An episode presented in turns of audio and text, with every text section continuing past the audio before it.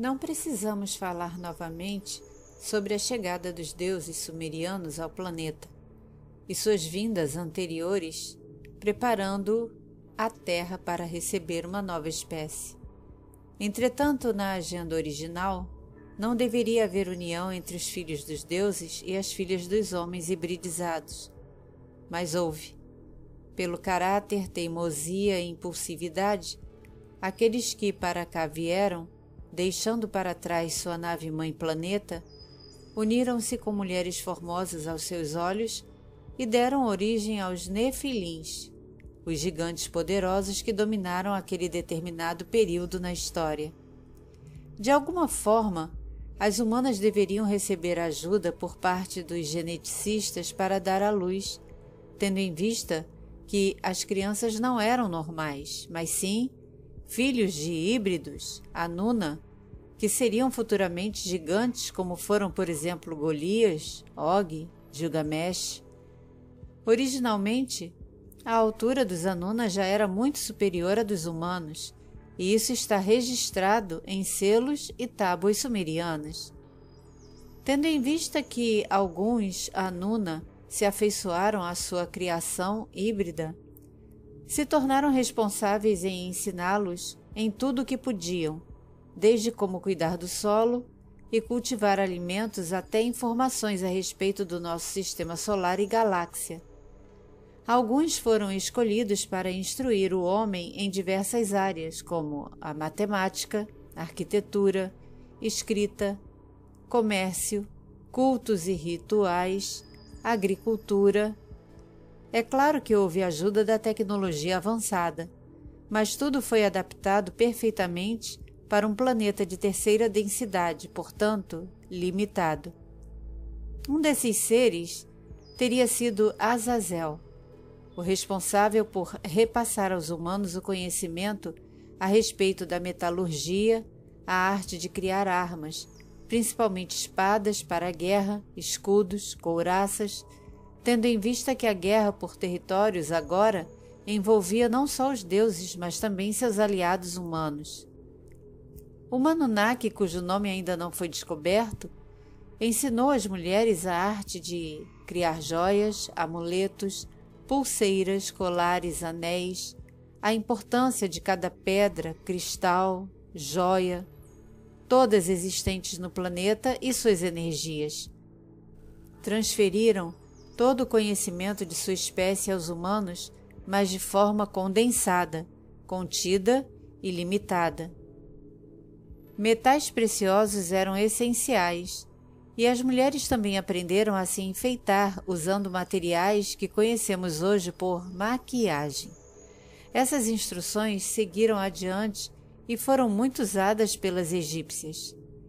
Por esse motivo, por essa miscigenação de espécies, Tais seres foram condenados pelos que não concordavam com isso de jeito nenhum, com essa mistura de povos, e mais tarde tornaram isso oficial através da religião, denominando os seres que passaram o conhecimento oculto ao homem de anjos caídos.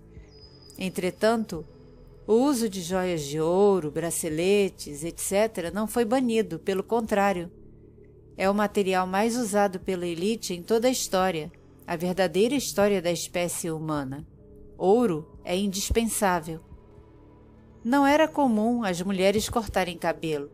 Elas os mantinham longos, sedosos, presos em arranjos que levavam flores, e assim acreditavam os contrários que a intenção era apenas e tão somente seduzir os filhos dos deuses.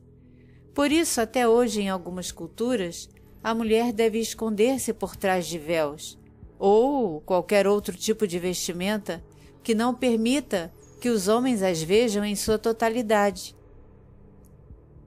Cada Anuna fora do panteão das divindades teve seu nome registrado no livro apócrifo de Enoque, proibido para os fiéis.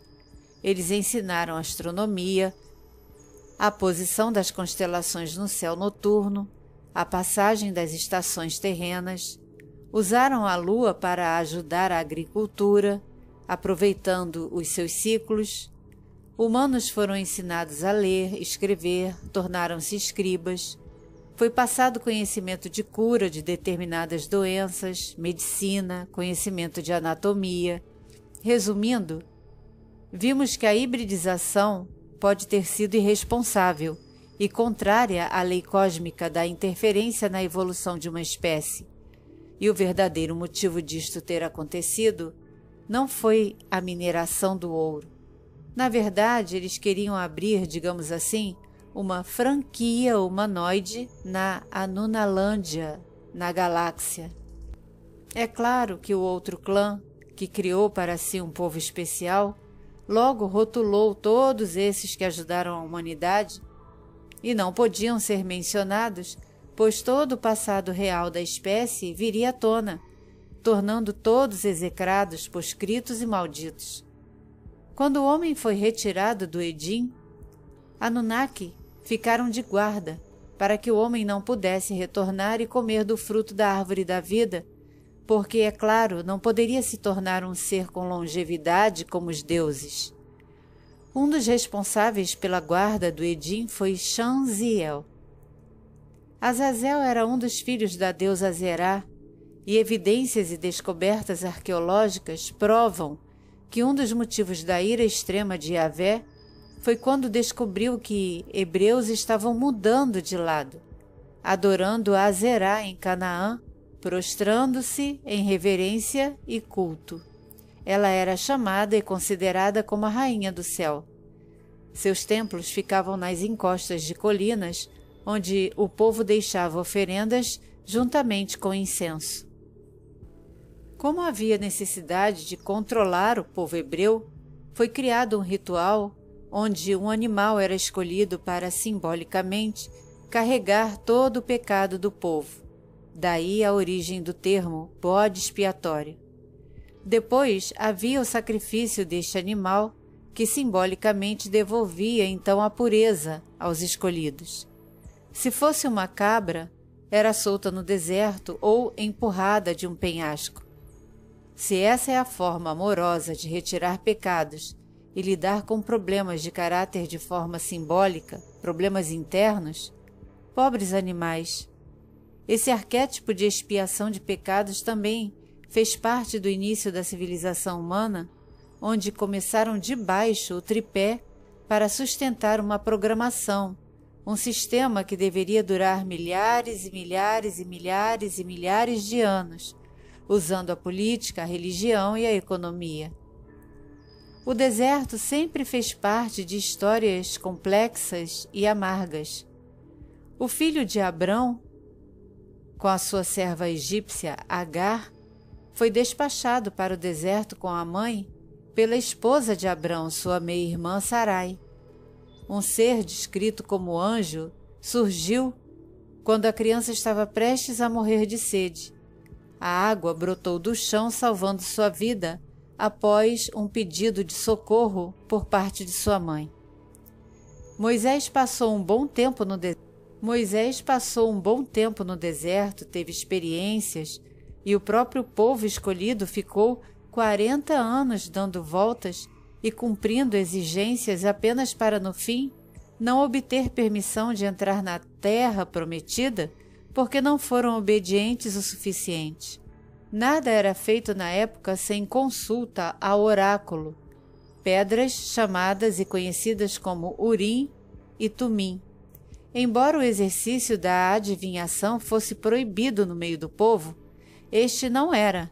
E ao invés de simplesmente o Senhor falar o que queria ao povo, como falou com Abrão, como falou com Moisés, resolveu que através dessas pedras eventos seriam feitos ou não. O povo entraria em guerra e enfrentaria os inimigos ou não. Uma determinada pedra significava não e a outra sim. Então era feita a consulta para conhecer a vontade do Senhor. Reflita sobre essas informações. Voltaremos a falar no assunto, continue nos acompanhando, mas não deixe de fazer suas próprias pesquisas. Estamos juntos. Gratidão por acompanhar e apoiar o canal.